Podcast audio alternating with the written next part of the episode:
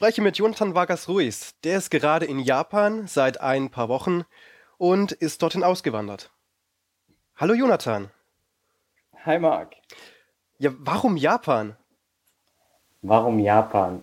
Hm, erstmal, Japan war als Land immer schon interessant. Hm? Mein Vater arbeitet ähm, viel mit Japan zusammen.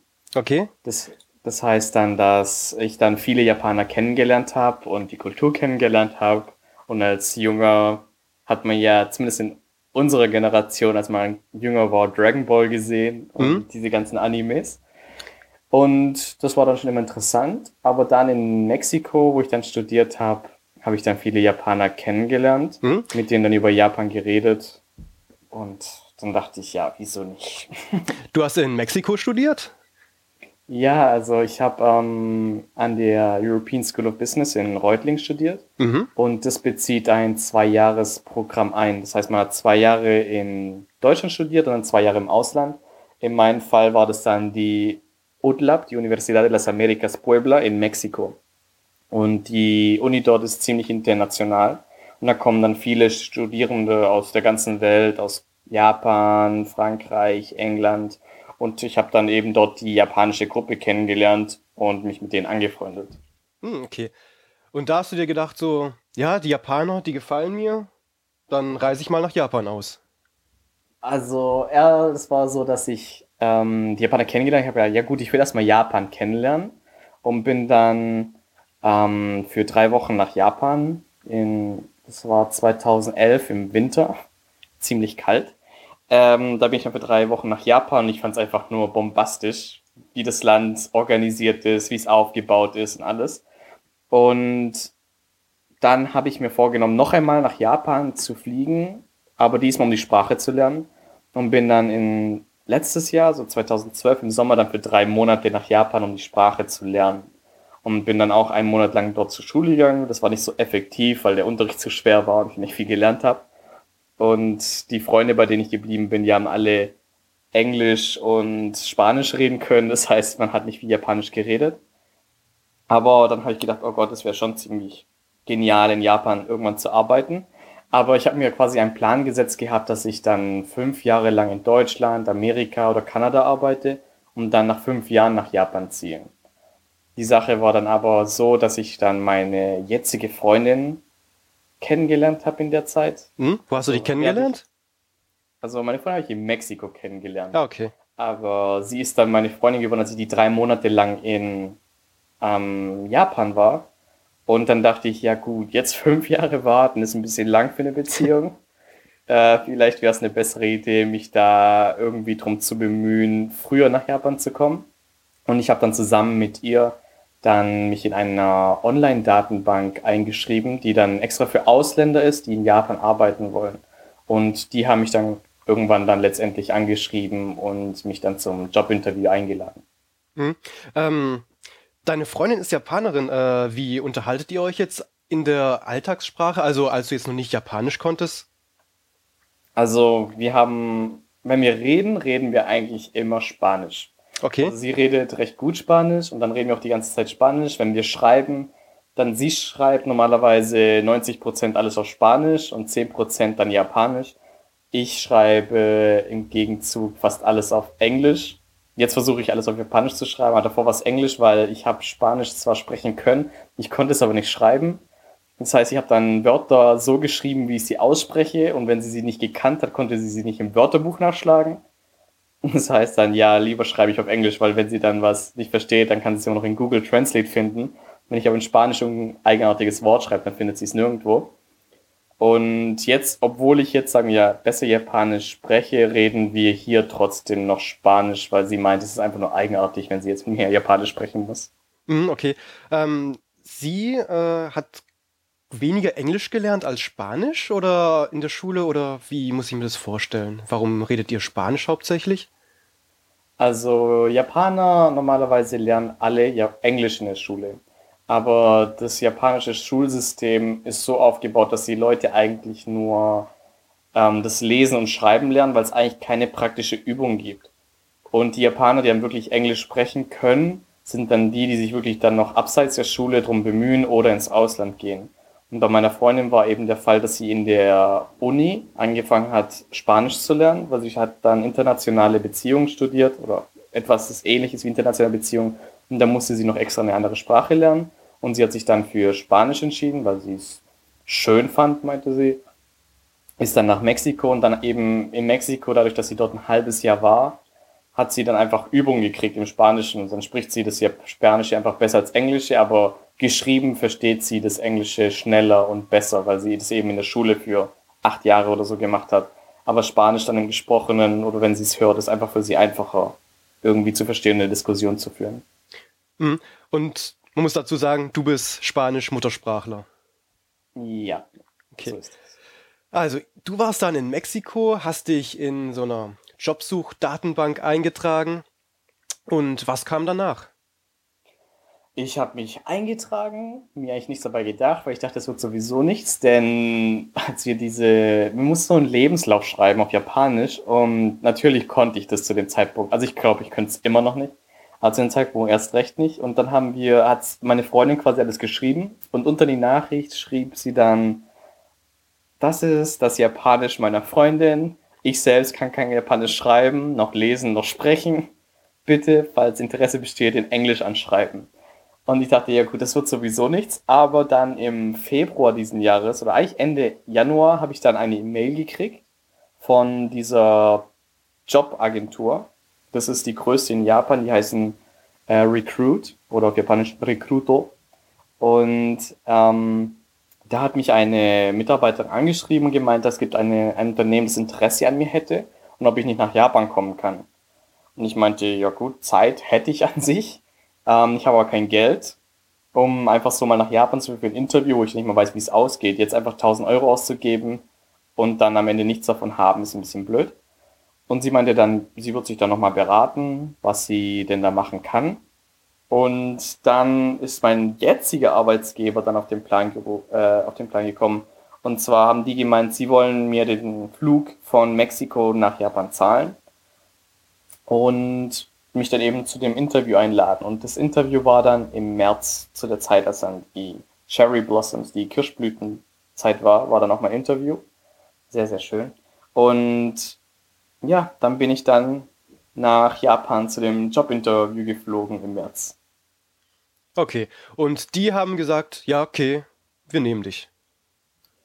Ja, so in etwa. Also das Interview war komplett auf Japanisch. Ich habe mich einen Monat davor dran gesetzt und täglich Japanisch gelernt, dass ich dann die japanische Interviewsprache beherrsche.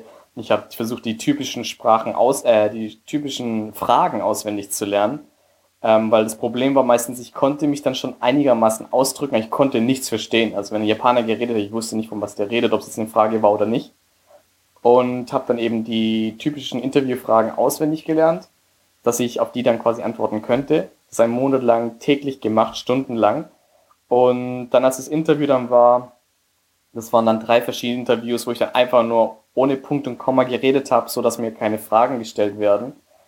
Und letztendlich hat es die dann scheinbar genug beeindruckt, um mir dann die, das Angebot zu schicken. Die haben mir dann ein Angebot geschickt für die Arbeit, dass ich dann im Oktober diesen Jahres anfange, also in zwei Wochen dann. Okay. Ähm, was für eine Branche ist es oder beziehungsweise was hast du studiert und wo wirst du jetzt arbeiten? Also ich habe International Management und International Business Administration studiert. Das ist einigermaßen vergleichbar mit BWL, plus eben im internationalen Rahmen. Und man hat auch noch mehr, statt nur der BWL kriegt man dann noch Kurse in Human Resources, in Wirtschaftsinformatik, Logistik und diese ganzen Sachen. Und ich habe mich aber in meinen Praktikas immer im IT-Bereich ähm, recht wohl gefühlt und auch, also meine meisten, die meisten meiner Praktikas hatten irgendwas mit IT zu tun. Bei Bosch war es IT, äh, Prozessverbesserung, Softwareverbesserung und Budgeting. Und in Mexiko habe ich bei Sekisui Chemicals gearbeitet. Da habe ich dann auch einfach die Systeme, die quasi noch mit Papier, mit Stift und Papier gemacht werden, dann einfach digitalisiert und da die Prozesse ein bisschen verbessert. Und dann wollte ich auch in dem Bereich arbeiten. Und das Unternehmen, bei dem ich jetzt anfange, das heißt A-Beam Consulting. Das ist, das war früher Teil der Deloitte Consulting Group, ist jetzt aber eine eigenständige, ein eigenständiges Unternehmen, ein japanisches, und die machen IT Business Consulting. Okay, dann ähm, hast du quasi das Jobangebot bekommen, bist dann, ich weiß nicht, bist du dann nach Mexiko wieder zurück, nach Deutschland wieder zurück. Ähm, und was hast du dann gemacht? Bürokratische Erledigungen. Also ich stelle mir das äh, ziemlich hart vor. Da musst du irgendwie ein Visum beantragen, musst du irgendwie äh, so weiß nicht wie, dann Sozialversicherung abklären, hier Krankenversicherung, Arbeitslosenversicherung in Deutschland. Wie läuft das ab? Was musst du für bürokratische Erledigungen machen, wenn du jetzt für ein paar Jahre lang in Japan arbeiten willst? Ja, also erstmal bin ich zurück nach Mexiko. Ich musste ja fertig studieren. Das war im März und ich habe mein Diplom oder meinen Bachelor im Juni in Mexiko bekommen. Das heißt, ich war dann sowieso erstmal noch eine Weile in Mexiko. Und von da aus bin ich dann im Juli nach Deutschland geflogen, habe dann dort auch mein Praktikum, äh, mein Praktikum, meinen Bachelorabschluss gekriegt. Und dann war die Sache eben so, dass man von Japan, um in Japan arbeiten zu dürfen, braucht man natürlich die Working Visa. Und um die zu bekommen, braucht man die Empfehlung von einem Unternehmen. Und dafür, dass man empfohlen wird, braucht man dann den, den Abschluss, den letzten Abschluss. Und das Problem bei mir war, dass ich zwei Abschlüsse habe und keiner wirklich der letzte Abschluss ist. Die kriegt man gleichzeitig. Ja. Ich habe dann aber gesagt, ja, nehmt einfach den mexikanischen, weil der deutsche der kommt recht spät. Und die Sache ist die, wenn man in Japan den Prozess anfängt, das macht das Unternehmen für einen, aber das dauert etwa einen Monat, bis man dann die, ähm, man kriegt einen COE, ein Certificate of Eligibility. Das ist quasi ein auserwählter Mitarbeiter ist, den das Unternehmen wirklich braucht. Und da steht auch der Grund drin. In meinem steht drin, uh, International Services and Human uh, Relations, glaube ich. Und das dauert einen Monat, bis man den dann, bis das Unternehmen dann bekommt und dann wird der nach Deutschland geschickt und dann muss man damit dann mit dem Reisepass zu einem Konsulat in Japan gehen und die wiederum geben dann quasi eine Visa aus. Die Visa selbst, also steht drin, die ist fünf Jahre gültig, aber in Wirklichkeit ist sie nur drei Monate gültig. Man muss innerhalb dieser drei Monate in Japan einreisen und dann kriegt man in Japan eine Residence Card. Das ist dann quasi wie der deutsche Ausweis, der dann in Japan dann für fünf Jahre gültig ist. Die Visa im Reisepass, die verfällt und man muss dann mit dieser Residence Card ein- und ausreisen. Und damit hat man zumindest schon mal den Großteil in Japan erledigt. In Deutschland war das bei mir ein bisschen anders, weil ich, als ich aus Deutschland weg bin, hatte ich meinen Wohnsitz noch in Reutlingen. Aufgrund privater Entwicklung, aber habe ich mich nie abgemeldet von meiner Wohnung in Reutlingen. Und dann war das alles ein bisschen durcheinander, wo ich jetzt angemeldet bin und wo nicht. Ich habe mich dann einfach äh, in Trossingen nochmal angemeldet, wo meine Eltern leben. Und gesagt, ja, ich will jetzt angemeldet sein, aber nur für einen Monat. Es gibt in Deutschland die Möglichkeit für einen Kurz, für eine Kurzanmeldung. Und dann war ich eben einen Monat in Deutschland angemeldet, als damit die für das Visum einen Wohnsitz haben, weil die muss einen Wohnsitz angeben, da wird es dann auch alles hingeschickt. Und da habe ich eben den Wohnsitz meiner Eltern genommen. Das wurde danach automatisch abgemeldet. Und für die Pension, Altersvorsorge muss man eigentlich nichts machen, weil man sowieso nichts kriegt und nichts einzahlen kann und darf. Also ich wollte eine Altersvorsorge organisieren, dass ich quasi einmal im Jahr Geld einzahle nach Deutschland. Aber das ist nicht möglich, wenn der Erstwohnsitz nicht in einem EU-Land ist. Mhm. Das heißt, ich muss mich um nichts kümmern, ich kriege sowieso keine Pension noch irgendwelche Altersvorsorge von Deutschland, weil mein Erstwohnsitz jetzt in äh, Japan ist.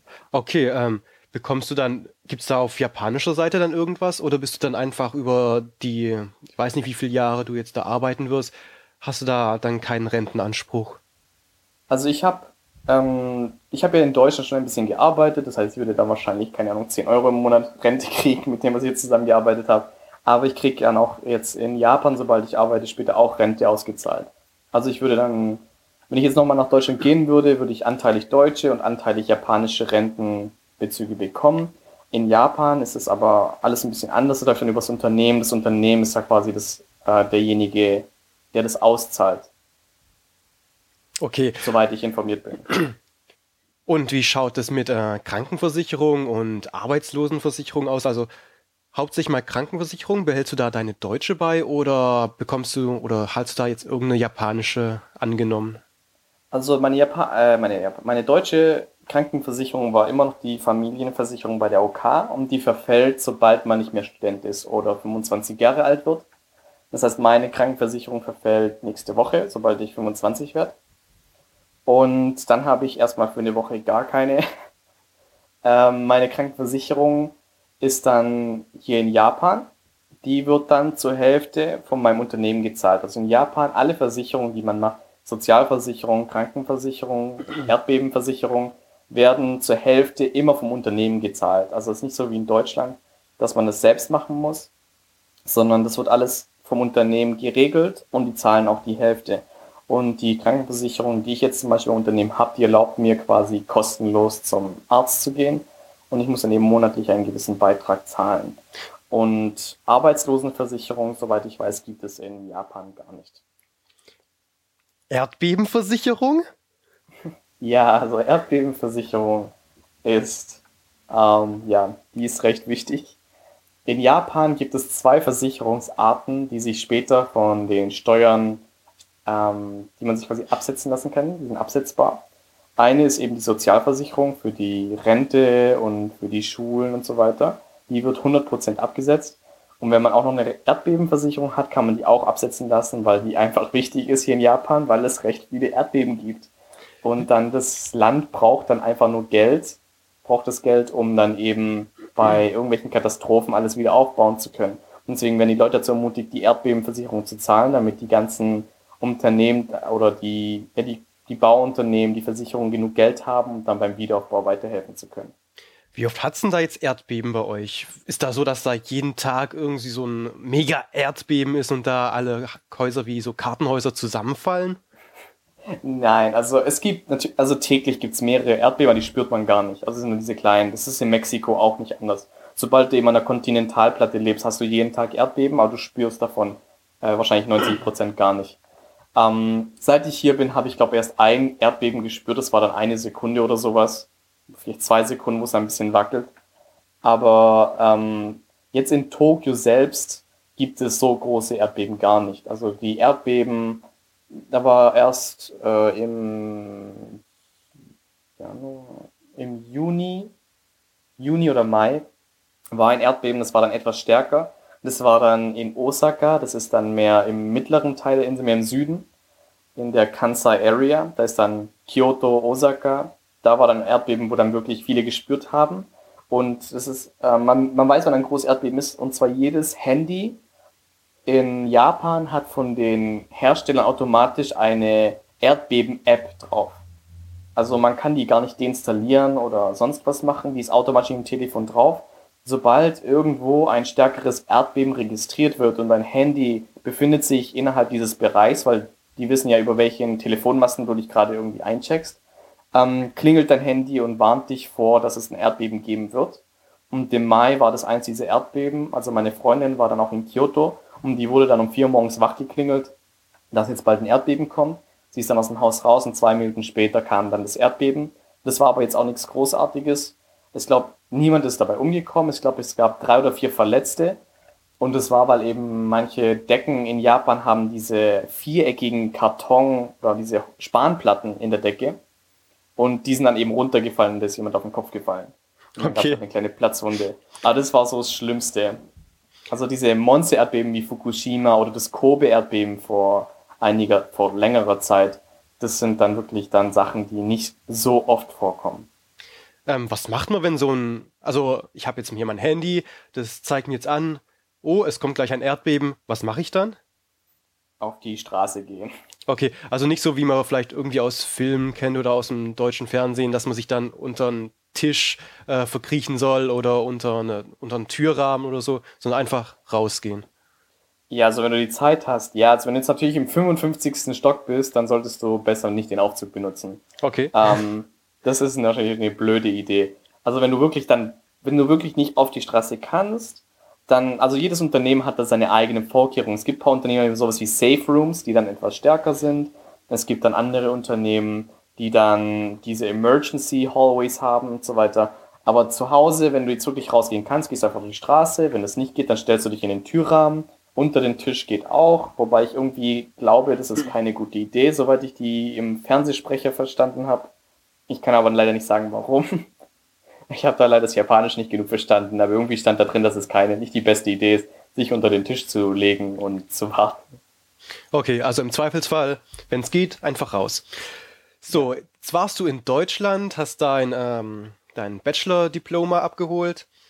Was hast du danach gemacht? Flug gebucht und dann einfach nach Japan geflogen, nachdem du all dein Visa und so Zeug eingesammelt hast? Ja, also ich habe meinen Abschluss gekriegt und dann habe ich erstmal noch eine Woche warten müssen, bis der COI bei mir endlich ankam. Und der COI kann drei Monate vor ähm, Arbeitsbeginn beantragt werden. Aber die meisten Unternehmen in Japan machen das nicht, sondern nur einen Monat bevor, davor. Warum? Wenn ein Ausländer jetzt nach Japan gehen würde und er würde eine Bank ausrauben oder sonst irgendwas tun, der Verantwortliche ist dann das Unternehmen, das dem Ausländer ermöglicht hat, ins Land zu kommen und die versuchen, die Zeit, in der das Unternehmen den Mitarbeiter nicht ständig überwacht, so kurz wie möglich zu halten. Das heißt, man kriegt es dann nur einen Monat davor. Ich habe das dann aber ein bisschen früher bekommen, weil ich gemeint habe, ich brauche den davor, damit ich einen Monat lang ähm, Japanisch lernen kann. Und dann haben sie sich auch bemüht, dass der CV quasi fast zwei Monate im Voraus ankam.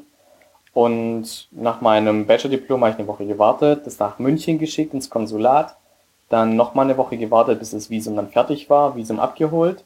Und als ich dann das Visum hatte, habe ich den Flug bestellt äh, oder kaufen lassen von meinen Eltern. Okay. Und äh, dann ging es auch schon los nach Japan.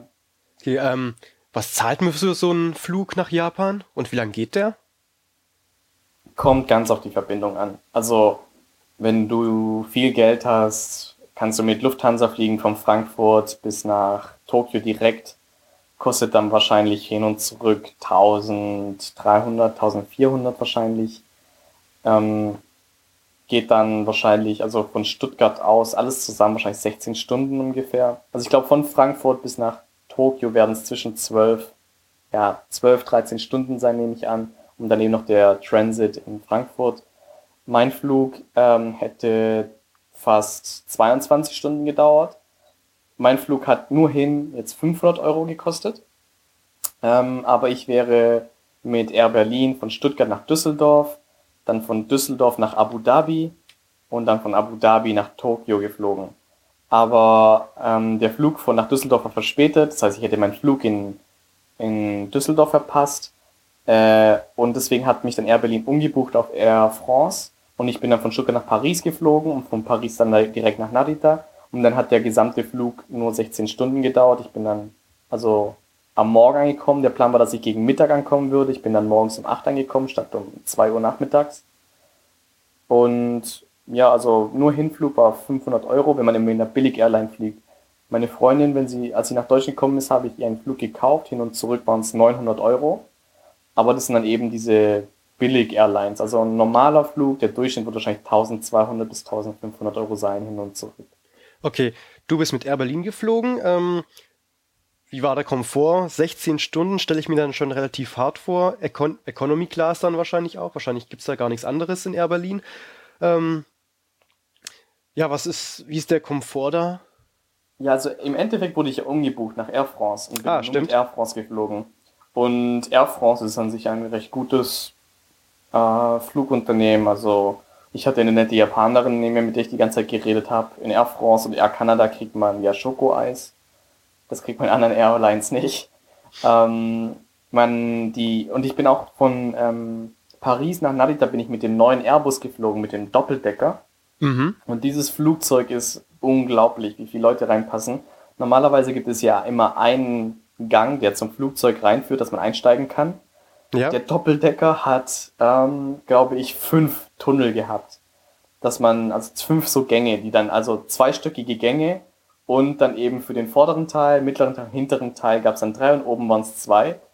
Also das ist unglaublich. Ich habe noch nie so ein riesen Flugzeug gesehen und ähm, die haben natürlich die neueste Technologie, was die Fernseher anbetrifft, das Entertainment System. Da äh, hat man sicher auch 100 Filme zur Auswahl, aus denen man auswählen kann. Man hat Musik und alles. Ist natürlich, Economy ist natürlich immer etwas eng, aber es Also es war ganz okay. Ich habe ich hab nicht eine Minute geschlafen, ähm, damit ich keinen Jetlag krieg. Ähm, aber ich glaube, man hätte schlafen können. Und das Essen war auch sehr gut. Also ich war sehr, sehr, sehr zufrieden damit. Die einzige Airline, die bisher besser war oder also die gleiche ist, ist Air Canada. Die beste ist wahrscheinlich Malaysia Airlines. Die haben die Billigstrecke zwischen LA und ähm, Tokio oder eben Narita. Und mit denen bin ich jetzt im letzten Jahr, als ich von Mexiko aus immer nach Japan bin, bin ich immer mit Malaysia Airlines geflogen. Die sind sehr billig, aber die Nummer eins, wenn es um die Economy Class geht. Okay. Ähm, was hast du dann an Gepäck mitgenommen? Also du bist ja jetzt quasi ausgewandert, willst da ein paar Jahre in Japan leben. Was nimmst du an Gepäck mit? Hast du einfach nur Reisegepäck mitgenommen und kaufst jetzt in Japan alles ein oder hast du da deinen halben Kleiderschrank mitgenommen? Ja, also dadurch, dass ich jetzt die letzten paar Jahre eh viel rumgereist bin, lernt man mit der Zeit aus dem Koffer zu leben. Ähm, die Sache ist nur die, dass ich mit der ersten Airline, mit der ich geflogen bin, also mit ähm, Air Berlin und danach wären es die Etihad Airways gewesen, die Gepäckbestimmungen waren dann ein Koffer, 30 Kilo. Mit Air France hätte ich, glaube ich, zwei Koffer je 23 Kilo mitnehmen können. Ähm, und dann war ich natürlich auf einen Koffer limitiert mit 30 Kilo, weil ich nicht extra zahlen musste. Also ich glaube, pro Kilo mit Etihad, Etihad Airlines extra zahlt man, glaube pro Kilo etwa 70 Euro. Oh, das also, ist ordentlich. Das ist sehr, sehr, sehr, sehr teuer. Also natürlich habe ich da keine Lust, extra Gepäck mitzunehmen. Habe ich dann auf die 30 Kilo beschränkt. Ich habe aber an sich nur Kleidung mitgebracht. Also bevor ich nach Japan bin, habe ich mit meinen Eltern zusammen mir Anzüge gekauft für den Job, weil hier in Japan ja das in Business Suits gemacht werden muss. Ähm, ich habe dann ein paar T-Shirts mitgenommen, Kleidung, aber was ich, was das Schwerste, was ich mitgenommen habe, waren eigentlich Bücher zum Japanisch lernen, weil ich einfach äh, die nicht in Japan kaufen wollte, weil die recht teuer sind. Mein Laptop und was ich jedem empfehlen kann, ist Kosmetikprodukte, also Shampoo, ähm, Zahnpasta, Deos, das alles aus Deutschland mitnehmen. Also das ist unglaublich teuer hier in Japan. Sehr, sehr, sehr, sehr, sehr, sehr teuer. Okay, du bist dann nach so circa 16 Stunden in Tokio gelandet. Ähm, da gibt es, glaube ich, zwei Flughäfen, oder? Also in Tokio gibt es Haneda und Narita. Und Narita ist mehr, also Haneda hat jetzt auch internationale Flüge, aber ist mehr der Domestic Air, äh, Airport. Und Narita ist mehr der internationale, ist auch der größere von den beiden. Okay, dann bist du in Navida angekommen, oder? Ja, in Narita, ja. Okay. Äh, was hast du, also dann irgendwie so Checkout, Gepäck abholen, irgendwie. Dann stehst du da mit deinem Gepäck und dann? Ja, also erstmal, wenn man mit einer Working Visa einreist, muss man einen ganz anderen Prozess machen, damit man die Residence Card kriegt. Okay. Also man steht da nicht wie ein normaler Tourist in der Migration Schlange an, sondern es gibt eine extra Schlange dann für die Residence Card, wo man dann eben ähm, diesen Ausweis dann ausgedruckt bekommt und man dann quasi unterschreiben muss, dass man ihn erhalten hat und so weiter. Und dann geht es zur Gepäckausgabe und dadurch, dass ich schon mehrmals in Japan war, kenne ich mich dann in Narita einigermaßen gut aus und was ich dann gemacht habe, war mit dem, äh, mit dem Bus von Narita nach Tokyo Station fahren, wo ich dann eben einen Freund getroffen habe, weil mein, ich habe einquartiert habe ich mich in ähm, dem Haus mein, der, der Tochter meiner Lehrerin, die in Mexiko lebt, ähm, habe ich mich einquartieren lassen aber die arbeitet natürlich von morgens bis abends. Das heißt, bis um 8 Uhr abends muss ich mir die Zeit irgendwie, ähm, muss ich die Zeit irgendwie totschlagen und habe dann eben mich mit einem Freund getroffen, der jetzt auch gerade in Tokio lebt. Und ja, im Bus Tokyo Eki treffen, essen, Karaoke und dann gewartet. Okay. Ähm, du bist da mit Bus oder U-Bahn oder wie bist du da hingekommen zu Tokyo Station? Mit äh, dem Bus. Also das ist die billigste Alternative, die viele gar nicht kennen. Das kostet dann ähm, 900 Yen.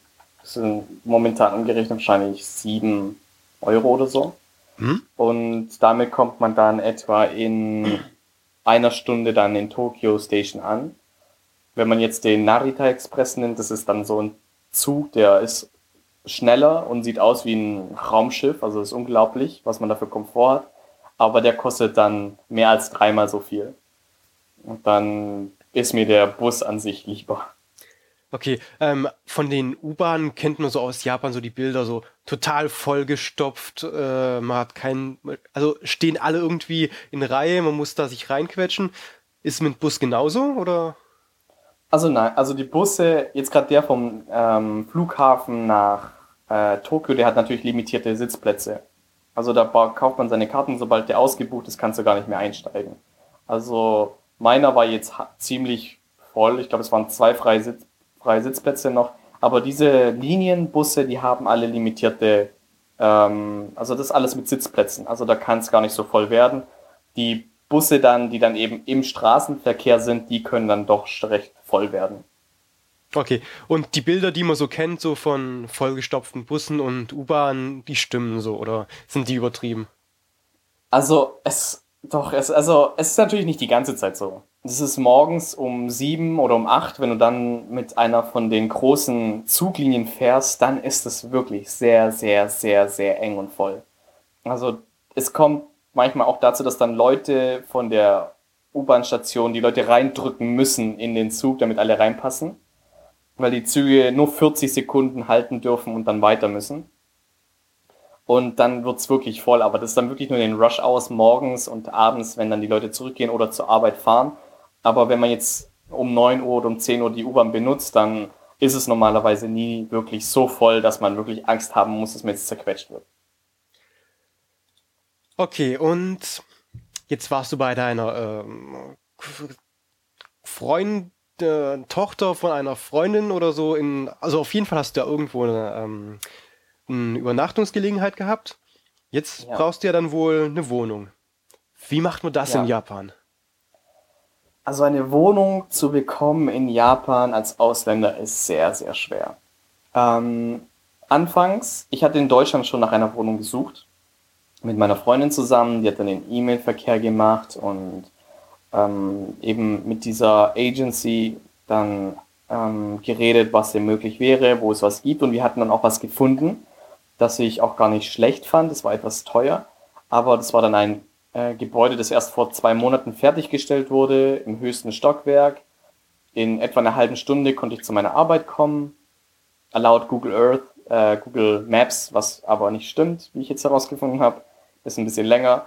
Ähm, und die Sache ist die, dass man in Japan, wenn man einzieht, ewig viele Sachen zahlen muss. Also erstmal zahlst du natürlich die Kommission, die Agency Fee, dann zahlst du deine Kaution und dann gibt es etwas in Japan, das heißt Reikin.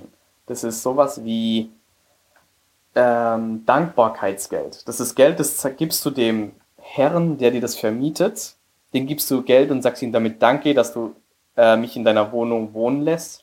Und das ist normalerweise eine Monatsmiete oder zwei Monatsmieten. Das Geld, das du nie wieder zurückbekommst.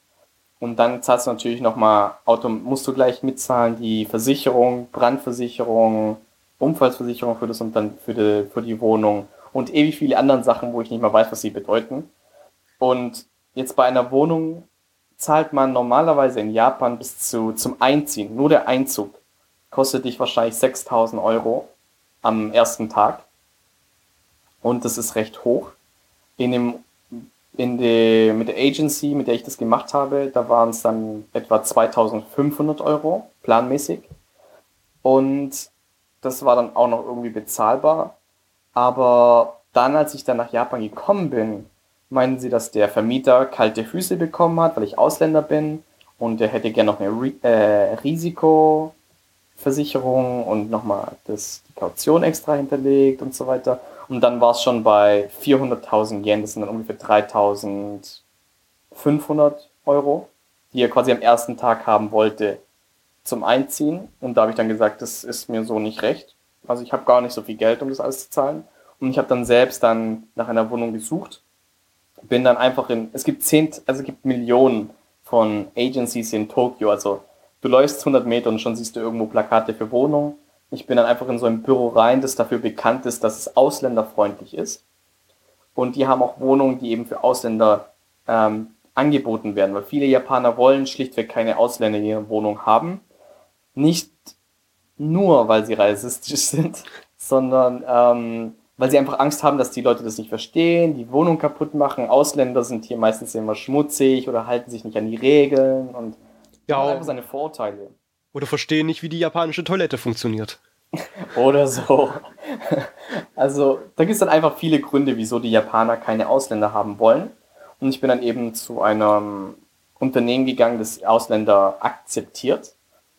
Und dort habe ich dann gesagt, ich brauche bald eine Wohnung, weil in Japan kriegst du kein Handy ohne Anschrift, du kriegst keine Bankaccount ohne Anschrift. Das heißt, die Anschrift muss zuerst her. Du musst erst irgendwo wohnen, damit du irgendwie was haben kannst. Weil die Anschrift wird auf deine Residence Card geschrieben. Da steht dann, wo du wohnst. Dann bist du dann registriert. Das heißt, ich konnte nichts machen, kein Handy besorgen, nichts, gar nichts, bis ich eben diesen Wohnsitz hatte. Und dann bin ich eben zu diesem Unternehmen, mehrere Wohnungen angeguckt und ich war jetzt wirklich, das war ein Glücksfall, dass ich die Wohnung hier gefunden habe. Ähm, der Preis ist komplett in Ordnung, man kann Skytree von meinem Fenster aus sehen. Ich brauche etwa, also der Zug von der nächsten Station zu meiner Station, wo ich arbeite, sind 15 Minuten. Von hier bis zu der Station laufe ich etwa 8 bis 10 Minuten. Also in 30 Minuten bin ich quasi an meinem Sitzplatz. Wenn es wirklich viel, viel los ist und ich langsam laufen muss, weil die Station überfüllt ist, dann sagen wir maximal 50 Minuten muss ich laufen, bis ich dann wirklich von meinem Bett aus mich an meinen Schreibtisch setzen kann im Unternehmen. Okay, ähm, wie, also das Gebäude, in dem du wohnst, wie sieht das aus? Ist es so ein schönes, kleines, schnuckeliges japanisches Häuschen oder ist es eher so ein riesiger Wolkenkratzer? Wie muss man sich das vorstellen? Also meins ist weder das eine noch das andere. Ähm, meins, also das Gebäude, in dem ich lebe, ist ein Haus mit drei Einheiten. Also das, hier leben drei Leute oder drei Familien könnten hier leben. Ähm, das ist recht klein. Es ist wie so ein, es ist eher modern. Also es sieht aus wie so ein moderner, nicht ein Bungalow, aber es ist ein Haus mit einem spitzen Dach, zwei Stockwerke und dann eben drei Wohnungen nebeneinander. Also das ist kein Wolken. Ich wohne hier in einer Gegend, die recht ruhig ist. Hier sind alles drumherum sind diese ähm, zweistöckigen japanischen Häuser. Also es ist sehr, sehr ruhig und so weiter. Vielleicht kann ich später mal noch ein Bild schicken, damit man sich das besser vorstellen Hm, kann. ja, okay. Ähm, wie groß ist dann, also so Grundfläche, dann, also zweistöckig, ne? Und wie groß Ja. ist es dann so insgesamt so die Wohnfläche? Also normalerweise Leute oder ja, Leute, die gerade anfangen zu arbeiten, in meinem Alter, haben wahrscheinlich 25 Quadratmeter im Durchschnitt. Ich habe jetzt etwas Glück gehabt, also ich, also die haben 20 bis 25 Quadratmeter. Ich habe jetzt Glück gehabt, ich bin jetzt ähm, an den 30 Quadratmetern. Ähm, meine Wohnung ist ein, eine Maisonette-Type-Wohnung, das heißt, ich habe ähm, ich hab ein Erdgeschoss, dann das Stockwerk danach und dann habe ich noch ein Loft. Das ist dann wie oben so ein halber, halbes Stockwerk, wo ich dann schlafen kann. Also das äh, zur Decke nur 1,20 Meter, glaube ich. Und da habe ich dann meinen Futon liegen, da schlafe ich dann. Im Erdgeschoss habe ich meine Küche, mein Bad, mein, ähm, meine Toilette, meine Waschmaschine und alles. Und im ersten Stockwerk ist dann eben, wo ich meinen Schreibtisch habe, mein Sofa, irgendwann mein Fernseher. Noch nicht, aber irgendwann. Und meine Kleidung. Okay, ähm, wie viel kostet da so eine Wohnung? Also in Tokio ist sehr, sehr, sehr teuer. Also Tokio ist wirklich, wirklich teuer. Ähm, in meinem Fall habe ich jetzt wirklich Glück gehabt. Ich zahle jetzt, das sind ähm, etwa 77.000 Yen. Das ist also kalt. Das sind wahrscheinlich etwa 600 Euro. etwas- Also so kommt zum auf den Wechsel an. Ähm, wie viel, wie viel es gerade ist. Also vor einem Jahr wären es, äh, von einem Jahr war 1 Euro 100 Yen. Das heißt, es wären damals 770 Euro gewesen. Jetzt ist es weniger, weil der Yen 1 Euro zu, äh, zum Yen sind 130. Also der Euro ist sehr, sehr stark oder der Yen sehr, sehr schwach. Ähm, aber wenn wir zu einem Jahr wären es 770 Euro gewesen. Strom und so weiter zahle ich dann wahrscheinlich nochmal etwa 10.000 Yen dazu. Also nochmal es 100 Euro oder jetzt zum Wechsel wahrscheinlich 80, 70 Euro. Ähm, aber es ist sehr, sehr billig. Die andere Wohnung, die ich angeboten habe, wäre ich wahrscheinlich bei 800 Euro bis 900 Euro gewesen. Also 800, 900 Euro zu zahlen ist in Tokio wahrscheinlich eher der Durchschnitt, wenn man wirklich eine ein, Neu eine Neubau, äh, ein neues Haus haben will und nahe an der Station leben will. Ja, das ist dann ein ordentlicher Quadratmeterpreis. Ähm, Ja. wie, weißt du, wie viel so eine durchschnittliche japanische Familie ähm, so an ihren Einkommen für so eine Wohnung ausgibt? Ist es dann so, also im Verhältnis irgendwie so zum, zu Deutschland oder anderen Ländern? Also eine Familie weiß ich jetzt nicht genau, weil mh, es kommt natürlich auf den Familientyp an. Oft ist es in Japan so, dass nur der Vater arbeitet Hm? und die Mutter, also die Ehefrau bleibt daheim, der Ehemann ist der, der arbeitet. Also, weil die Ehefrau kümmert sich dann um die Kinder und so weiter, das ist ja das traditionelle japanische Bild. Wenn jetzt beide arbeiten, ist natürlich der Prozentsatz natürlich komplett unterschiedlich. Ähm, in meinem Fall, ähm, also ich würde denken, dass die Japaner 30 bis 40 Prozent ihres Gehalts in das, in die Wohnung investieren müssen. Okay, also du lebst in äh, Tokio. Wie muss man sich also die Stadt ähm, vorstellen? Also in Deutschland gibt es ja irgendwie so zwei Städte, die vielleicht irgendwie so ein bisschen, oder drei Städte, die so ein bisschen größer sind, so irgendwie so Berlin, äh, Frankfurt, München. Ist das mit irgendwas vergleichbar von den dreien? Vielleicht Frankfurt. Also Frankfurt ist ja eher die Wolkenkratzerstadt. Ist das in Hm. Tokio auch so, überall Wolkenkratzer oder? Also es, Tokio hat, also erstmal Tokio selbst ist ja eine Präfektur. Was also ist eine, Tokio selbst was ist eine Präfektur? Äh, eine Präfektur ist so wie ein Bundesstaat in, also wie Baden-Württemberg, Bayern Okay. ist dann, also Tokio ist quasi das. Ähm, und äh, das ist dann in viele Distrikte unterteilt. Also den Distrikt Tokio gibt's so gar nicht. Ähm, mein Distrikt zum Beispiel ist Sumida. Das ist dann da, wo Skytree ist. Und ähm, es ist wirklich sehr, sehr unterschiedlich, je nachdem, wo du gerade bist. Also da, wo ich arbeite, das ist ein Wolkenkratzer neben dem anderen.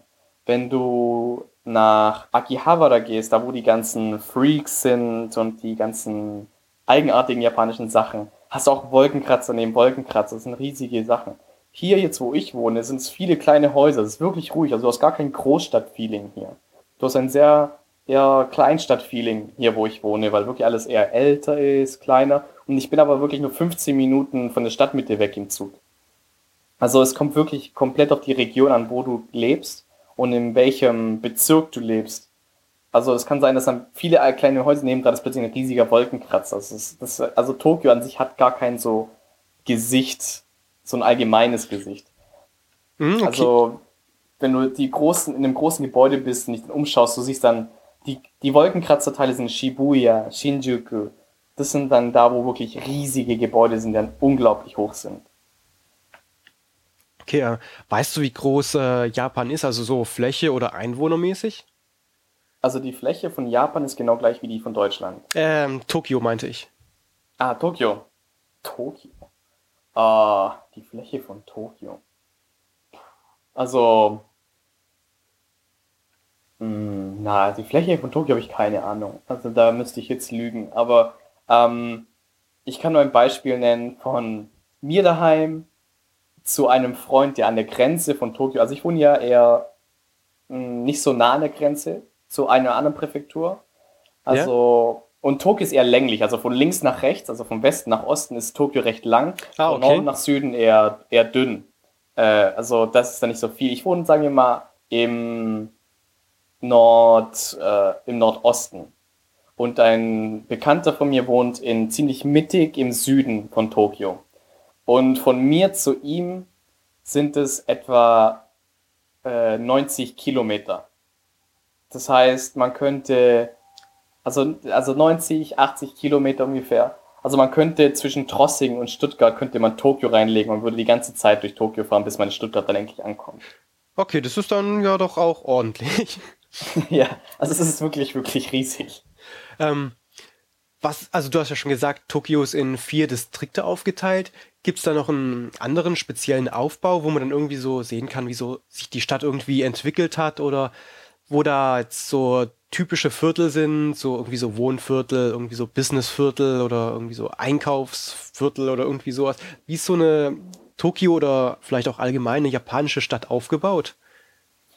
Ja, also Tokio, also die Distrikte, also ich weiß nicht, wie äh, Tokio hat wie viele Distrikte. Mm, also es sind im Englischen sind es die Wards. Äh, das sind äh, 24. Ah, oh, ich müsste lügen. Ich weiß nicht, wie viele es sind. Ja, okay, ist auch das egal. Auf viele. Ähm, das ist zum Beispiel so wie München, Schwabing oder Maxvorstadt, also diese Teile dann oder in Stuttgart wäre es Vaihingen und so weiter. So ist es in etwa.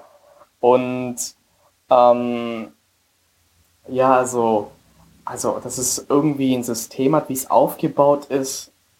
Also Tokio kommt mir da sehr, sehr random vor, wie das aufgebaut ist. Also äh, man hat natürlich seine großen Zentren. Also da, wo ich bin, in der, im Zentrum Otemachi, das ist dann da, wo die ganzen Consulting-Unternehmen sind, die Banken und so weiter. Ähm, aber in Shinjuku, da ist dann auch eben geballt, alle Finanzunternehmen sind dann dort. In Shibuya ist mehr so die Shopping- und Entertainment-Ecke, wo dann eben viele Restaurants sind, Malls, Einkaufszentren. Zwischendrin hast du dann einen Teil, wo dann viele Tempel sind und viele eher alte Sachen. Also es ist sehr, sehr, sehr verteilt in Tokio. Du hast natürlich immer diese Ballungsräume, aber es ist sehr unterschiedlich. Okay, ähm, wenn man dir jetzt, also ich habe dich vorher schon mal nach, nach deiner Adresse gefragt, war da ein bisschen verwundert, wie die aufgebaut ist. Sag einfach mal, wie so eine Adresse in Japan aufgebaut ist. Vielleicht kann man da ja schon so ein bisschen so ein System ablesen, wie so äh, eine japanische Stadt tickt oder in was für äh, Strukturen man in Japan denkt, wenn man irgendwie jemanden adressieren will. Ja, also so ganz sicher bin ich mir noch nicht. Aber es gibt auf jeden Fall eine Postleitzahl in Japan. So wie in Deutschland auch. Die ist in Japan ähm, aber siebenstellig.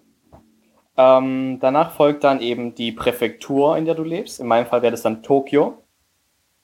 Dann folgt mein Distrikt Sumida. Und dann folgt quasi mein Stadtteil wahrscheinlich. Das ist dann Mukojima, wo ich wohne. Ähm, dann danach kommt dann ähm, Chome. Das ist dann wie das Viertel dieses Stadtviertels, also nochmal eine kleinere Einheit. Danach kommt dann dieses Stadtviertel hat dann kleine Gruppen. Also, also Japan hat viele wie so kleine Blocks, ähm, wo dann eben Gebäude gebaut sind. Da hast du nochmal diese Blocknummer. Und dann hast du die Hausnummer. Die letzte Nummer ist dann die Hausnummer. Und dann kommt noch meine Nummer, in meinem Fall die 103, das ist dann meine Raumnummer. Also es gibt dann hier die 101, 102, 103, das sind dann die drei Räume, die hier im Haus sind. Also man schreibt nicht irgendwie den Nachnamen drauf und wenn man den Nachnamen draufschreiben würde, wäre der Postbote total verwirrt und wüsste nicht, wohin das zustellen soll. Ja, also ähm, die Briefkästen haben meistens gar keine Nachnamen. Also wenn du jetzt ein einzelnes Haus hast, dann schreibst du den Namen davor. Aber in den meisten Fällen schreibt man gar keinen Nachnamen auf die, keinen Namen auf die, auf den Brief, es sei denn, du willst, dass es jemand wirklich ähm, exakt erhält, dass nur diese Person diesen Brief bekommt. Oder wenn du zum Beispiel ein Unternehmen schreibst, dann soll es natürlich nicht ans ganze Unternehmen gehen, sondern irgendeine Abteilung an jemanden. Dann natürlich schon. Aber jetzt zum Beispiel an meiner Tür ist kein Briefkasten, da ist dann die Nummer, die man schreibt und ich bekomme das dann.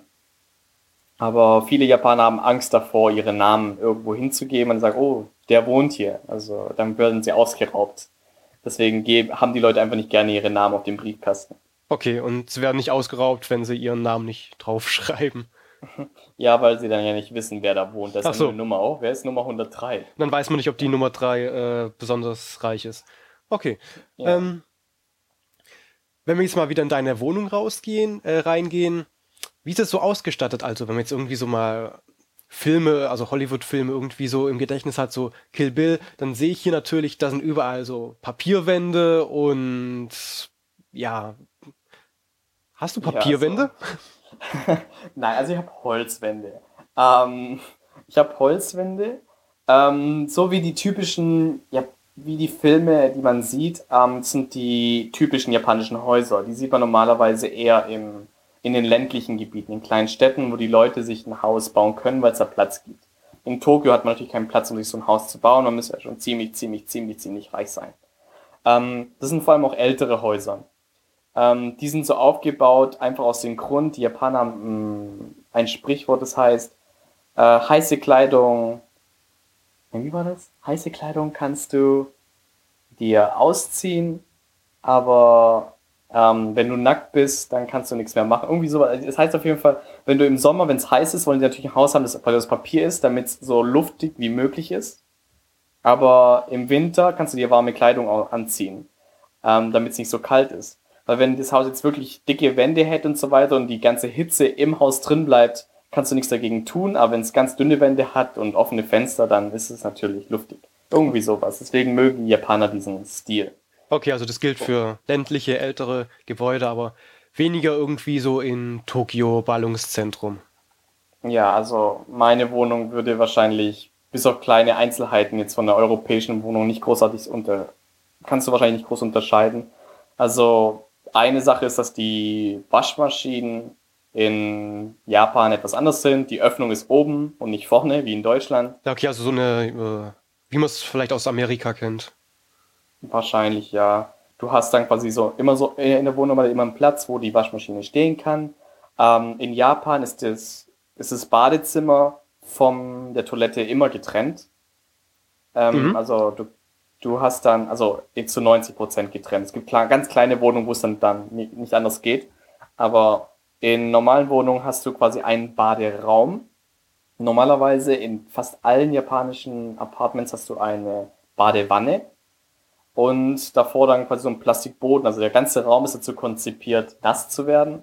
Aha, okay. Ähm, und dann hast du eben noch einen anderen Raum, wo dann die Toilette ist. Mit der kannst du natürlich dann endlich sagen, oh, okay, ich bin in Japan, weil die Toiletten 10.000 Knöpfe haben. ähm, dann hast du deine kleine Einbauküche und dann eben einen Raum. Je nachdem, was es für eine Wohnung ist, ist dann die Küche mit dem Raum verbunden ohne dass es irgendwie eine Tür dazwischen gibt. Meine Freundin zum Beispiel, die hat einfach so einen ganz langen Raum und am Anfang vom Raum steht halt ihre Küche und dann irgendwann ist dann da, wo sie ihr Bett stehen hat. Bei mir ist es natürlich getrennt vom ersten Stock zum zweiten Stockwerk. Okay, wenn ich jetzt auswandern will nach Japan oder einfach nur so touristisch mal ein bisschen unterwegs sein will, ähm, wie komme ich da in Japan zurecht? Also wie kommuniziere ich mit irgendwie Japanern? Englisch im Alltag, funktioniert das oder ist es dann eher schwierig, wenn die das in der Schule nur so ähm, theoretisch quasi lernen? Es ist recht schwer. Also im Moment, wo du dich von den touristischen Zentren entfernst, reden die Leute immer weniger, weniger, weniger Englisch. Wenn du jetzt in Tokio ankommst, in Narita, im Flughafen selbst spricht jeder Englisch und sogar sehr gut. Also in den Flughäfen muss man sich gar keine Sorgen machen man findet normalerweise immer irgendjemanden, der da sehr gut Englisch redet, einem Auskunft geben kann. Wenn man jetzt zum Beispiel dann zu den Touristenattraktionen wie Skytree geht oder ähm, Tokyo Tower, dort gibt's dann immer Staff, der Englisch redet und auch ein Hotel normalerweise in Tokio, also Hotel, wohlgemerkt Hotel, ähm, da reden Leute Englisch. Wenn man jetzt aber in ein Ryokan geht, das ist wie so ein japanisches Gästehaus, da darf man nicht erwarten, dass die Leute Englisch reden. Und ähm, für Touristen ist es gar nicht so schwer in Tokio zum Beispiel zu sein, oder Kyoto oder Osaka, weil die meisten U-Bahnen, wie in München auch, auch eine englische Durchsage machen. Und alle Sachen sind normalerweise immer auch auf Englisch geschrieben. Also zum Beispiel die Städtenamen sind dann nicht nur einfach nur in Kanjis geschrieben, in den Symbolen, die sie haben, sondern unter den Symbolen steht dann eben, wie man das quasi auf Englisch lesen würde oder auf Deutsch. Da hat man dann normale römische Buchstaben dann auch. Und dann ist es gar kein Problem. Und die meisten touristischen Attraktionen haben dann auch ähm, Flyer, die auf Englisch sind oder andere Sprachen. Okay. Ähm, wenn man jetzt irgendwie länger in Japan leben möchte, weil man zum Beispiel eben dort arbeiten will, wie lernt man am besten Japanisch? Also einfach einen Kurs besuchen? Gibt's da, wahrscheinlich gibt es spezielle Kurse für Ausländer, oder? Ja, also es kommt ganz auf an was für ein Typ du bist, also wie du gerne, wie du besser eine Sprache lernst. Es gibt Leute, die nehmen sich ein Textbuch, äh, Textbuch zur Hand, lesen das und dann lernen die das daraus einfach ziemlich schnell. Also die können recht schnell lesen, dann verstehen. Andere Leute sind dann mehr die auditiven Leute, die dann eher zuhören wollen, die schauen dann Fernsehen und dann lernen sie Japanisch. Ich persönlich äh, lerne am schnellsten Japanisch. Ich mache eine Kombination aus mit Leuten reden. Also ich rede mit jedem Japanisch, auch wenn ich irgendwelchen Stuss daherrede, rede ich einfach ein paar, ich merke dann ja an der Reaktion ungefähr, ob ich es richtig gemacht habe oder nicht. Und wenn ich dann ein Wort höre, das ziemlich wichtig ist, aber ich es nicht kenne, dann schreibe ich es mir auf und mache dann meine Flashcards. Und mit diesen Flashcards lerne ich dann eben die wichtigen Wörter. Aber momentan bezahlt mein Unternehmen mir auch einen japanischen Kurs. Ich gehe dann ganz normal zur japanischen Schule, habe dann da meinen Privatlehrer, der mir dann eben mit mir meine ganzen Probleme, Problemfelder durchgeht. Zu Hause muss ich dann eben Vokabeln lernen. Ähm, Flashcards sind quasi auf Deutsch Lernkartei, oder? Ja, also genau. In meinem Fall, ich habe ein Kindle und da habe ich dann eben eine App drauf, mit der ich dann meine auf Englisch dann das Wort habe, auf der anderen Seite dann auf äh, Japanisch. Und ich benutze halt die App elektronisch, weil würde ich das alles auf Kärtchen schreiben, hätte ich jetzt schon sicher drei Kilo äh, Papier bei mir rumliegen mit Flashcards und ich wüsste nicht, wohin damit. Und wenn ich das eben mit meiner App mache, habe ich die dann auch auf meinem Handy und auf meinem Computer und kann davon überaus aus lernen. Wenn du jetzt ähm, Japanisch sprichst, gibt es da besondere Schwierigkeiten? Also ich könnte mir jetzt so vorstellen, dass man im, im Business-Umfeld ganz anders spricht wie unter Freunden oder was, was gibt es da für krasse Unterschiede? Also jetzt weniger so Feinheiten, sondern was ist wirklich krass, was man vielleicht so als Deutscher oder Ausländer sich äh, bewusst machen sollte? Also erstmal ähm, sich als Ausländer bewusst zu machen, ist gar nicht nötig, denn wenn du zu dem Punkt kommst, dass du weißt, dass es Unterschiede gibt und dass du da in die Falle tappen könntest, bist du schon in dem Level, dass du das alles schon weißt. Ähm, die Sache ist die, dass es in Japan verschiedene Stufen der Höflichkeit gibt. Es gibt eine Art, wie du mit deinen Freunden redest, mit Gleichgestellten und mit deinen Chefs oder mit dem Imperator. Ähm, und das sind nicht mal Kleinigkeiten, sondern es gibt einfach die Wörter sind dann komplett unterschiedlich. Du sagst dann nicht mehr zum Beispiel, ich habe gegessen, sondern wortwörtlich übersetzt würde was bedeuten wie, ich habe empfangen. Also man benutzt ein ganz anderes Wort. Und es kommt dann auch ganz darauf an, rede ich gerade über mich selbst oder rede ich über eine andere Person? Also die Verben ändern sich komplett. Also es sind ganz anderes Wort. Es ist nicht einfach nur, dass es eine andere Konjugation ist, wie jetzt zum Beispiel im Französischen, sondern es ist ein komplett, eine komplett andere Vokabel, die man benutzen muss. Und auch die Wörter, die man benutzt, sind unterschiedlich. Also die Vokabeln, die man dafür braucht, um wirklich dann im Business äh, Japanisch zu reden, sind einfach um ein vieles plötzlich angestiegen. Also man hat plötzlich eine Vielzahl an Vokabeln, die man noch nie gehört hat, weil man die wirklich dann nur benutzt, um irgendwie elegant zu klingen. Jetzt habe ich noch gehört, dass es da Unterschiede zwischen, ähm, wenn Frauen sprechen und Kerle sprechen, dass es da Unterschiede gibt was macht, was, was ist das für ein Unterschied, wenn da äh, zwei verschiedene Geschlechter sprechen? Ja, also die Japaner stehen drauf, irgendwelche Geräusche oder irgendwelche Silben am Ende ihrer Sätze zu machen, auch wenn sie völlig unnötig sind. Ähm, zum Beispiel ein kleiner Crashkurs in Japanisch, um irgendwas zu sagen, irgendwas ist süß oder irgendwas ist, also süß im Sinne von cute, also was Schönes, so wie ein kleines süßes Mädchen. Ähm, da sagt man kawaii. Und Kawaii, nur das Wort ist völlig in Ordnung. Äh, ein, ein Mann könnte zum Beispiel, äh, würde zum Beispiel Kawaii Dann macht er noch ein bisschen eine, sagt er so ein bisschen äh, eine Betonung drauf. Eine Frau würde sagen, Kawaii-jan. Also das klingt dann einfach, die benutzt einfach eine andere Silbe am Ende, die dann eben nur eine Frau benutzen würde, aber ein Mann nicht benutzen würde. Und ähm, einfach auch die, ja, die Silben am Ende sind unterschiedlich und eben die Betonung, wie sie die Sachen sagen, ist einfach unterschiedlich. Und daran erkennt man, ob man gerade mit einem Mann oder einer Frau redet, falls man sie nicht gerade persönlich hört. Also selbst in, wenn sie Nachrichten schreiben zwischen Freunden, es ist komplett unterschiedlich, was mir jetzt eine Freundin schreibt oder ein Mann schreibt. Mhm. Also normalerweise Männer, ähm, wenn sie was schreiben, am Ende hört es immer irgendwie mit dem O-Sound auf bei Frauen eher mit dem A-Sound.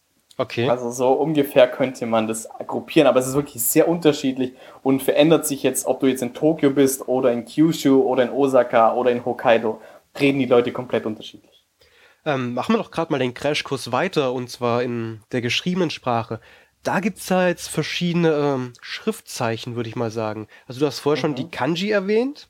Ich glaube, das sind so quasi äh, die aus dem Chinesischen entlehnten ähm, Zeichen, die eine konkrete Bedeutung haben, oder? Mhm, ja, genau. Und dann gibt es noch die Hiragana. Das ist dann die Silbensprache im Japanischen, mit der man quasi ein Kanji aufbauen kann. Zum Beispiel Essen im Japanischen heißt Taberu. Und die erste Silbe schreibt man wie ein Kanji.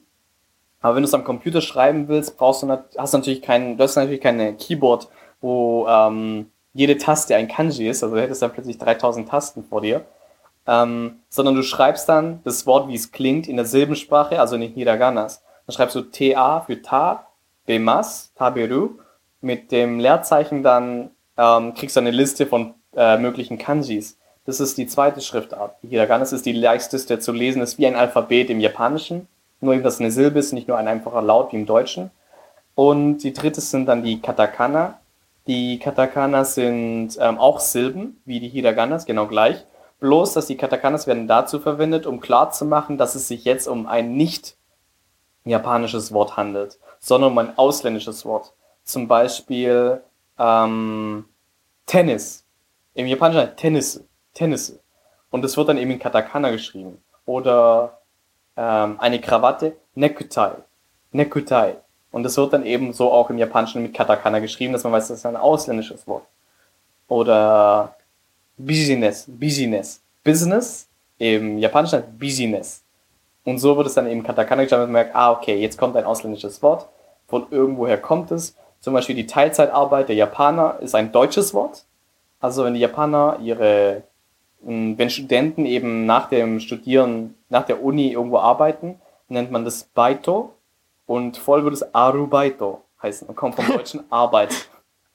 Also das ist ein deutsches Wort zum Beispiel. Oder wenn Japaner Bergsteigen gehen, das Seil, das sie benutzen zum Bergsteigen, im Japanischen heißt Sairu auch aus dem Deutschen vom Wort Sei, Seiru. Und so gibt es eben dann viele verschiedene Katakana-Formen. Zum Beispiel Ausländer schreiben ihre Namen alle in Katakana. Mein Name ist in Katakana geschrieben und nicht in Hiragana, weil ich kein Japaner bin. Okay. Ähm, und du wirst deinen Namen ewig in Katakana schreiben? Oder wirst du auch irgendwann mal quasi ähm, so äh, einjapanisiert sein, dass man dir zugesteht, deinen Namen in Hiragana zu schreiben? Oder wird es nur für eigentlich japanische Namen benutzt? Also japanische Namen sind ja eigentlich immer Kanjis. Bloß man schreibt sie mal Hiragana, weil ähm, ein Kanji wird nicht immer gleich gelesen. Ein Kanji kann auf verschiedene Art und Weisen gelesen werden. Und deswegen schreiben die Japaner dann Hiragana, damit man weiß, ah, okay, den Namen liest man so. Hm, habe ich nicht gewusst. Ähm, Ausländer sind immer Katakana. Also selbst wenn ich irgendwann japanische Staatsangehörigkeit hätte, ist mein Name immer noch Katakana, weil sie einfach sonst nicht wissen, was sie machen sollen. Man kann aus Spaß an der Freude seinen eigenen Namen in Kanji schreiben. Das ist dann einfach, dass der, äh, der, wie sagt man da, dass eben die Aussprache ungefähr so klingt, wie man wirklich heißt. Aber an sich ist es nichts Offizielles. Okay, also dann müsstest du quasi einen japanischen Namen annehmen, wenn du dann unbedingt deinen Namen in Kanji schreiben willst. Ja, also mein Vorname wird immer, also ich müsste meinen Namen komplett ändern. Also ich würde nicht mehr Jonathan heißen, sondern, äh, keine Ahnung, wie würde ich mich denn nennen? Tomoya oder sowas. Und ähm, dann würde ich Kanjis kriegen. Der Nachname dann, wenn man heiraten würde, könnte man einen japanischen Namen kriegen. Soweit ich informiert bin, darf man in Japan, sobald man heiratet, seinen Namen ändern in irgendwas x-beliebiges, wenn man Lust hat.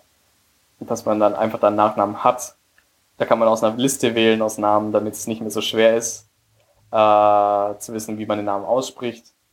Aber an sich gibt es für einen Ausländer gar keine Möglichkeit, seinen Namen in Kanjis zu haben oder Hiraganas.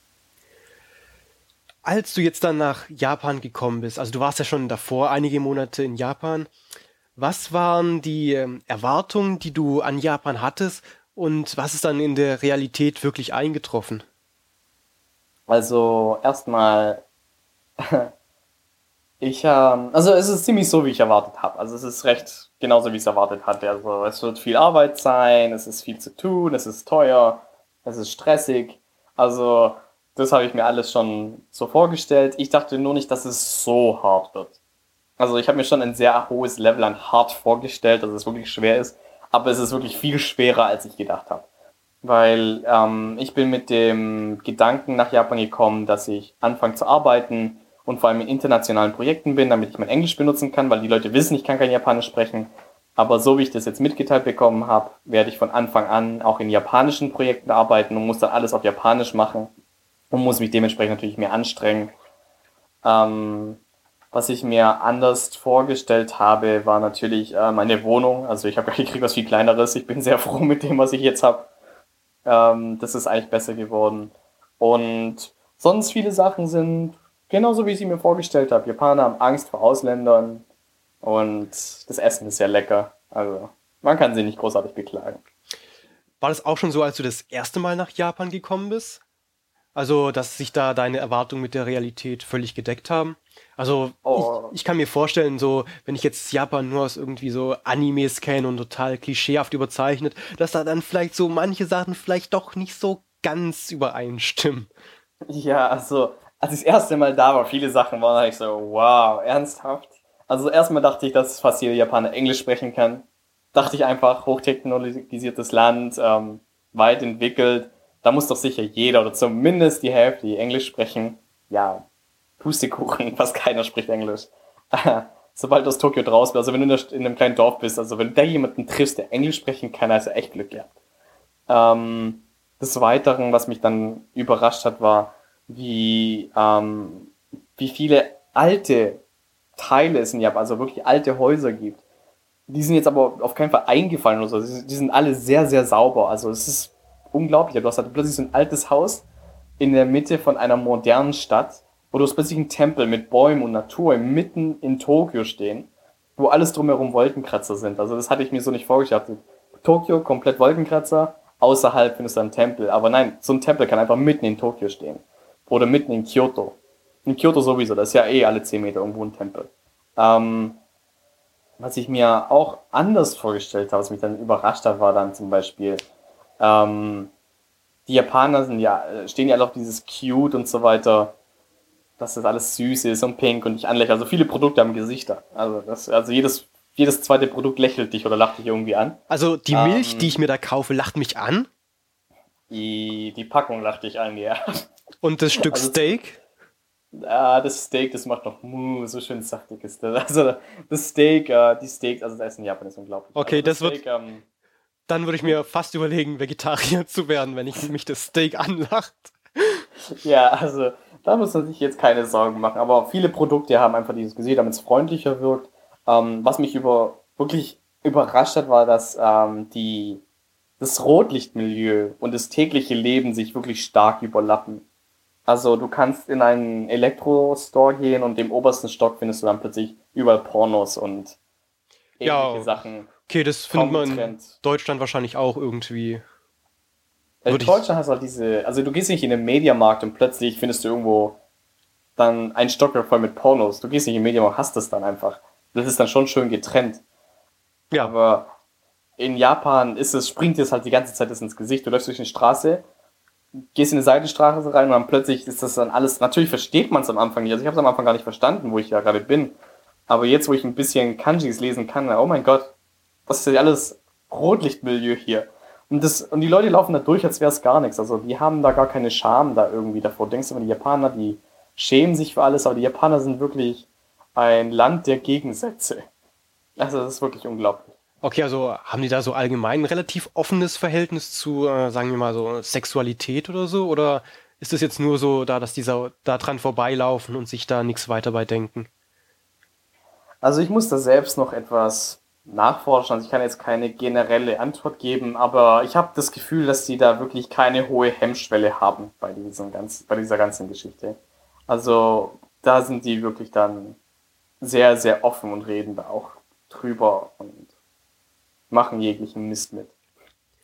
Sonst noch was, das dich äh, erstaunt hat, als du nach Japan gekommen bist? Die Leute sind viel, viel freundlicher als viele im Ausland sagen. Man hat immer das Bild, ja, die Japaner sind sehr kalt und es ist schwer, Freunde zu machen. Freundlicher als in Deutschland oder schlimmer? Freundlicher als in Deutschland. Okay. Also, also die Japaner sind sehr unheimlich. Also ich habe noch nie irgendjemanden getroffen, der so freundlich war wie ein Japaner.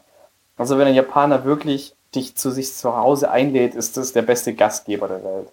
Die Sache ist natürlich zu dem Punkt zu kommen, dass es dein Freund wird.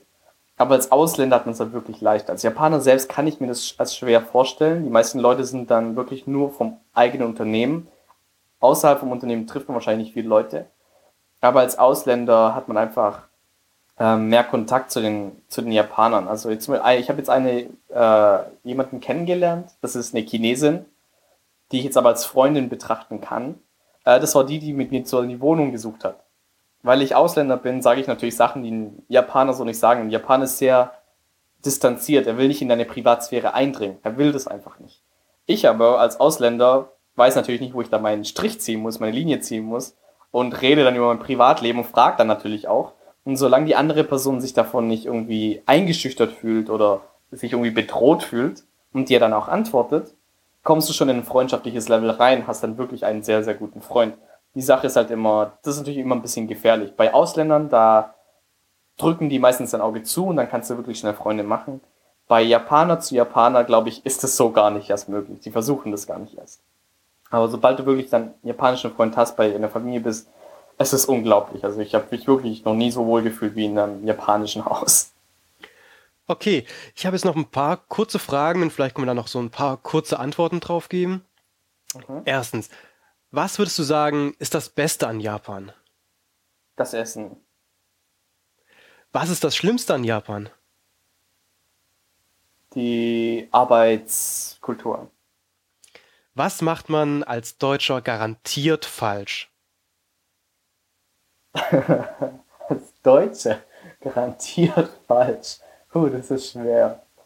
Hm, wahrscheinlich ist man zu laut, ja. Wahrscheinlich im, ah, man ist zu direkt. Zu direkt. Man gibt zu direkt die Antwort. Ja, das wird sein. Was war oder was ist das Erstaunlichste, wenn man nach Japan kommt? Die verschiedenen Arten von Japanern, die durch äh, Shibuya laufen, durch Tokio laufen. Also die Vielfalt an Sachen, die es gibt. Was gibt's da für eine Vielfalt? Es gibt, also es gibt nichts, was du in Tokio nicht machen kannst, was du, also alles, was du in der Welt irgendwie machen kannst, kannst du in Tokio auch machen. Also die Freizeitangebote sind endlos, die Essensangebote sind endlos, die Art von Menschen, die es da gibt, ist endlos. Also alles, was du dir vorstellen kannst, kannst du in Tokio machen. Nicht komplett Japan, aber in Tokio. Also es gibt so viel Vielfalt. Ähm, in Japan, in Deutschland könnte ich an den Fingern abziehen, was ich in meiner Freizeit machen kann. Hier in Tokio hört es gar nicht auf mit dem, was du machen kannst. Würdest du sagen, dass du ausgewandert bist? Also würdest du sagen, ich bin jetzt ausgewandert? Oder ist es für dich eher noch so ein, so gefühlsmäßig so ein langer Urlaub oder so ein langer Aufenthalts, ähm, langer Aus Auslandsaufenthalt, wo du dann mal zurückkommen wirst? Oder, wirst, oder würdest du jetzt sagen, ich bin jetzt nach Japan ausgewandert? Also aus Deutschland bin ich vor zwei Jahren ausgewandert als ich nach Mexiko bin, hat es dann für mich quasi schon aufgehört. Also okay. ich stelle mir es wie ein Urlaub vor. Also ich habe jetzt auch nicht, ich habe wahrscheinlich nicht mehr vor, nach Deutschland wirklich zurückzukommen. Es sei denn, ich hätte wirklich einen sehr guten Grund dafür. Ähm, ob ich jetzt in Japan bleibe, ist natürlich eine andere Frage, aber wenn man die Welt anfängt kennenzulernen, dann will ich einfach andere Orte kennenlernen. Also aus Deutschland bin ich ausgewandert. Und in Japan dann jetzt erstmal eingewandert. So in etwa, ja. Okay, was sind deine nächsten Schritte? Also in den nächsten Wochen, also in den nächsten zwei Wochen wirst du anfangen, bei deiner Firma zu arbeiten. Was sind dann die nächsten Schritte noch in den nächsten Wochen, Monaten und Jahren, falls du es so lange ähm, geplant hast? Also ähm, die, die nächsten zwei Wochen sind erstmal noch ähm, Japanisch lernen und äh, eine Art Training habe ich jetzt für zwei Wochen. Das ist dann quasi so wie so eine Simulation von der Arbeit, die wir machen müssen dann fängt die Arbeit an und man kriegt dann erstmal drei Monate lang ein Training. Also werden dann die genauen Regeln festgelegt, was man machen kann und was man nicht machen kann, wie die Überstunden geregelt werden, wie das mit der Versicherung läuft. Also alles, was man wissen muss, wird dann in den nächsten drei Monaten gemacht. Da gibt's dann äh, SAP-Trainings, Microsoft-Trainings, Business-Trainings, Meeting-Trainings. Also es gibt Training für alles. Drei Monate lang wird man einfach nur gedrillt, ein guter Consultant zu werden in Japan. Und ab Januar fange ich dann an zu arbeiten. Ähm, ich hoffe, dass nächstes Jahr irgendwann meine Freundin nach Tokio kommt, äh, weil sie vorhat, in Tokio in ihrem in dem Tokio Office zu arbeiten. Vielleicht hat sie das Glück und kann dann nach Tokio kommen. Und äh, wenn wir dann zusammen leben, also ich versuche zumindest für zwei, drei Jahre in diesem Unternehmen zu bleiben. Ähm, wenn mir das wirklich gefällt, mache ich das vielleicht auch weiter. Das weiß ich noch nicht. Aber mein Plan wäre jetzt zwei, drei Jahre lang da zu arbeiten, mir dann eventuell einen anderen Job zu suchen, der vielleicht in eine andere Richtung geht, einfach nur mehr kennenzulernen. Vielen Dank. Jonathan Vargas, Tokio, Japan. Vielen Dank. Ja. Ha, gern geschehen. Und euch Zuhörern, vielen Dank für euer Interesse.